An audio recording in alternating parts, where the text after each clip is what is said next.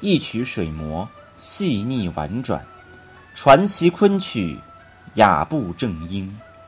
这里是中国昆曲社电台，我是马淑安。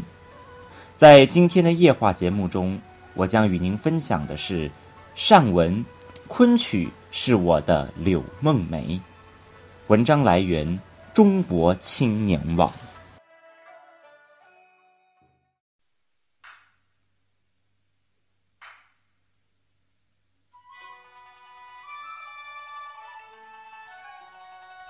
清晨，单文会骑着一辆电瓶车上班。从自己的家到朝天宫省昆大院，不是很远。没人知道这个乖巧的小女孩，就是大名鼎鼎的杜丽娘扮演者，拥有众多粉丝的省昆青年演员单文。一九八九年出生的单文，许多年来，每天会重复练功、排戏、演出。回家四点一线的生活，她很乐意别人称她为宅女。有一次，单文在父母的鼓励下去了一次家门口的网吧，结果很快就逃了出来。单文发现自己已适应多年来心静如水的生活。我曾有幸多次在兰苑小剧场看过单文的演出，让我很难理解的是。十九岁的女孩，可能连恋爱都没有谈过，却把杜丽娘怀春的愁绪表达得恰如其分。后来我明白了，陕北山区唱得最好酸曲的人，往往是那些没结过婚的光棍汉子。同样，单文正是没有谈过恋爱，才会有少女怀春般的感觉。单文也坦言。我和杜丽娘年龄相符，在心理上有很多共鸣，可以很自然地将它演绎出来，不需要做作。说的真好。其实角色最高境界就是贴切和不做作。单文从小是在省昆大院里长大，童年印象最深的是，父亲练功时会在腿上压一个秤砣。如果重量不够，就把善文抱坐在他的腿上。我相信正是当秤砣的耳濡目染，让善文走上昆曲艺术之路。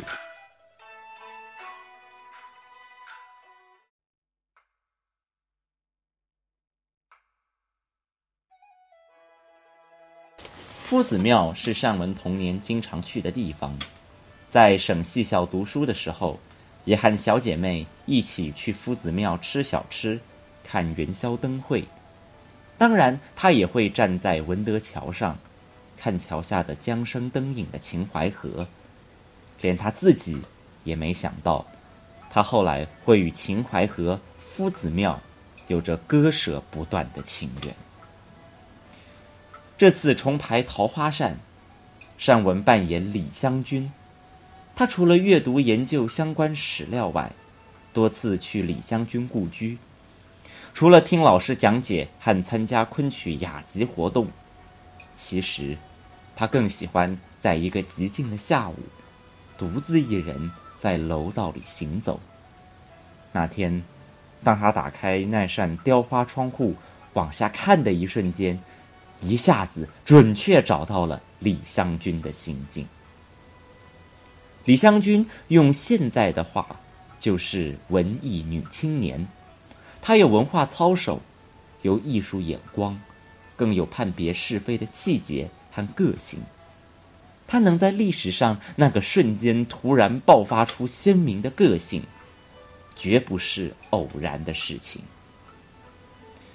在台上演戏，有一个从模仿、做作、自然的过程。许多演员都跨不出做作的坎，其实他们在台上也很用功，但就是到不了自由王国的状态。放松才能艺术。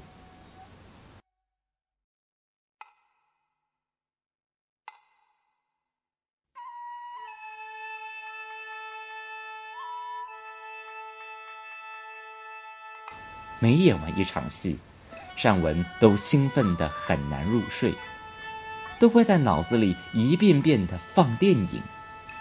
对于文戏演员来说，练功不仅仅在舞台练，更要在脑子里练。后来善文发现这种反复琢磨很有好处，一进入排练场，记忆就会像潮水般涌来。对于演员，在戏中能跳进。且能跳出，这很重要。在台上表现得很松弛，其实需要靠功力表现松弛，从做作来步入自然之境。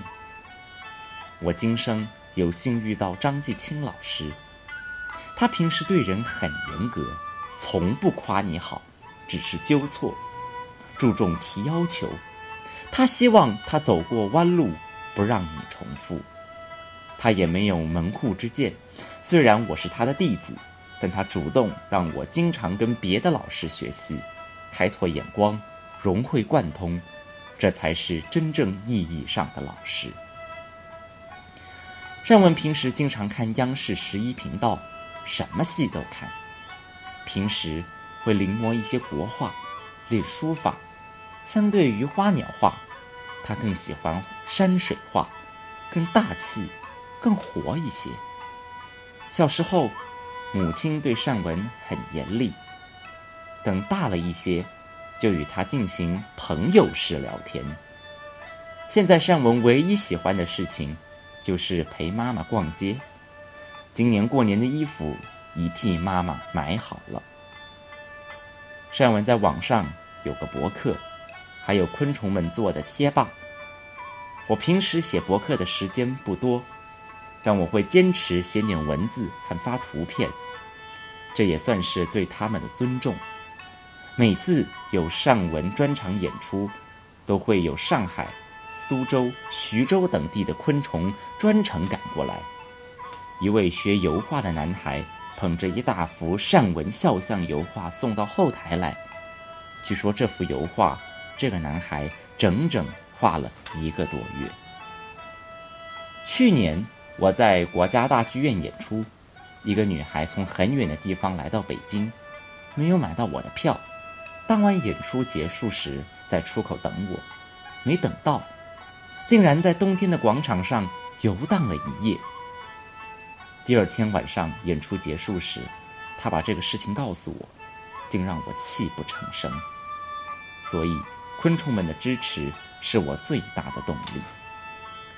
生活中的善文会面对许多诱惑，比如湖南卫视邀请他去做节目，国内某个大牌导演让他演某电影的女一号，尚雯都婉言谢绝了。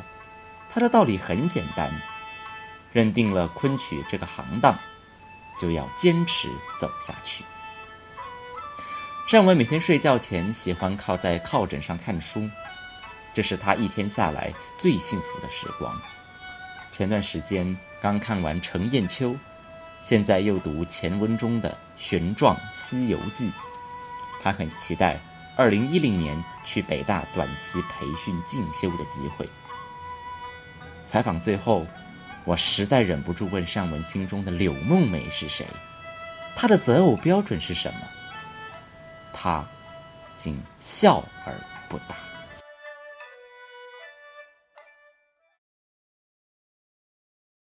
本期文案选自中国青年网二零一三年六月十三日，本文责任编辑张素。更多内容请锁定中国昆曲社微信公众账号，输入“昆曲社”的全拼，就能获得有声有色、赏心悦目的大雅昆曲微刊。感谢您的收听，我们下回再见。